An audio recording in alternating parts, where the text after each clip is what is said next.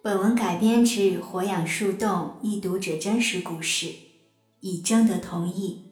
为方便叙述，行为均采用第一人称。今日小雪，这座北方小城，雪早已下得纷纷扬扬，整个世界天清地静，山河冷落。裹上厚厚的冬衣，又一次来到我们曾经漫步的长街。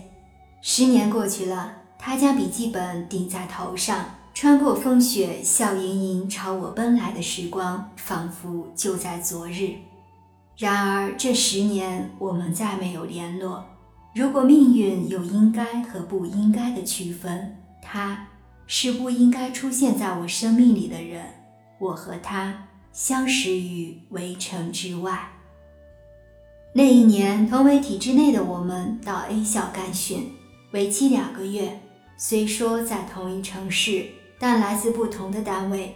在这之前，我们从未见过面。大家一起在学校食堂就餐，同桌的同学发现旁边一桌有自己的老同学，便提议坐在一起。就这样，他坐在了我的旁边。说来奇怪。就在他坐下的一瞬间，在样子都没有看清的情况下，我有一种说不清道不明的感觉涌上心头。他是我最亲的人，没有之一。这种感觉从来没有过，我自己也无法解释。整个中午我懵掉了，吃的什么，别人说的什么，我全然不知。从那以后，我开始关注他，搜索他上课坐在哪里，目光时不时转向他所在的位置。偶尔目光相对，他会礼貌地冲我笑笑。他笑起来很好看，像春天里八九点的太阳，温温柔柔的。我有意无意地靠近他，小组讨论的问题向他讨教，调研报告问他方向，时政观点和他讨论。对于我的热情，他正常回应，除此之外没有其他的特别回应。那时的我并没有想太多，能和他待在一起就觉得心安与愉悦。课后的时间，我们差不多都在一起，一起作业、散步、聊天、玩游戏、写报告。就这样，两个多月很快过去了，没有任何多余的男女情愫，没有任何肢体接触。我主动去找他，但再不敢越雷池一步。偶尔，他看我的眼神有些特别，好几次欲言又止，但终究什么都没说。就这样，培训结束，我们回到自己的位置，继续各自的生活。分别时，全班同学都留了联系方式。那个年代没有智能手机，没有微信，只有 QQ，而且只能在电脑上登录。我们偶尔会 QQ 聊天，互相问候，但彼此和在学校时一样，没有更亲近的表示。这一年，我的家庭悄然发生着一些变化。丈夫习惯性出轨，这是第三次，和上一次是同一个女人，也就是说，他们之间没有断。相较于之前，这一次我的反应没那么激烈。不知道是因为习惯了忍耐，还是因为自己有了些说不清道不明的念想。我想过离婚，但考虑到孩子还小，丈夫在父母面前也扮演着贤婿的角色，对孩子也好，除了出轨，其他家庭责任也尽到了。他自己也表示，在外面只是玩玩，不会不要自己的家。我便一次又一次地原谅了他。但要说对他还有多少感情，经年累月间已经消耗的差不多了。他只是我一个育儿的伙伴。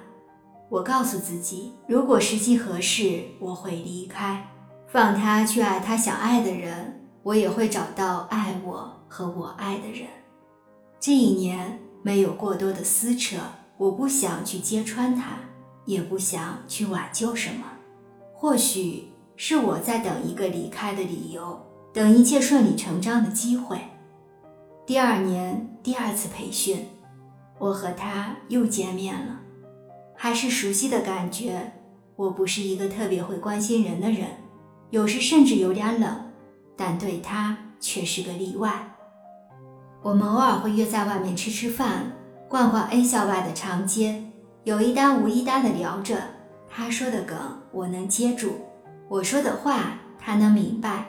他闭口不谈他的家庭，不谈他的妻子，只说她是个平凡的女子。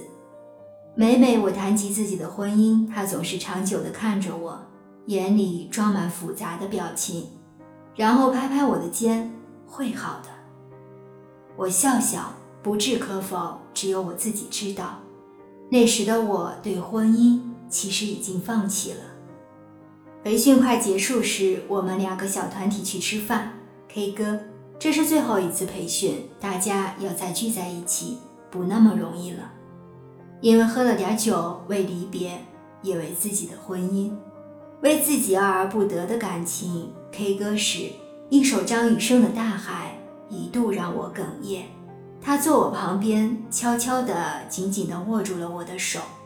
我看向他，一株泪花夺眶而出。回去时，他开了车。